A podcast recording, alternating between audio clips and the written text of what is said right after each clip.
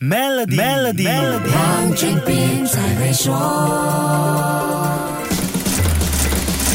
你好，我是黄俊斌。你最近一次换新手机是什么时候呢？你有留意过自己、家人和朋友平均大概多久换一次手机呢？多家国际市场调研机构的分析显示，全球手机更换周期的平均时长目前是大约四十三个月，也就是三年又七个月。你的一台手机会用这么久吗？感觉上好像不会用这么久吧。其实这是全球手机更换周期最长的一个记录。这个变化发生在二零二零年，原因。一目了然，就是新冠疫情爆发的冲击。在这之前，全球手机更换周期要短很多。全球手机更换周期最短的记录是二十八个月，也就是两年又四个月。这是在二零一三年创下的。这么大的分别，不只是因为疫情的关系，更大的原因是各种优惠配套的推波助澜。零售商和电信公司推出的各种很有吸引力的优惠，比如津贴、以旧换新等配套，在二零一三年达到高峰，大大刺激了那段时间。间的手机销量和缩短了更换周期。不过，手机更换周期从二零一四年开始放慢，因为津贴减少了，产品缺乏创新元素，还有新兴市场中低收入的预付智能手机用户增加了，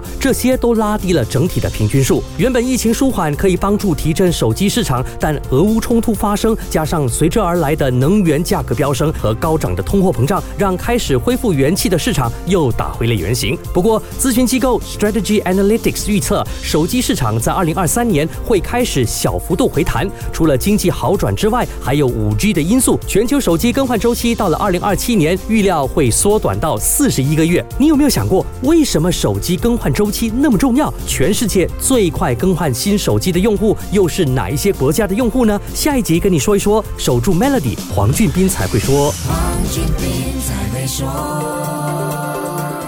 使用全新 American Express Explorer Business Platinum Card 赚取永不过期的 Membership Rewards Points，还可以免费进入超过一千三百个机场贵宾室。立即浏览 Maybank.my/slash AMEX Explorer，开启您的探索之旅。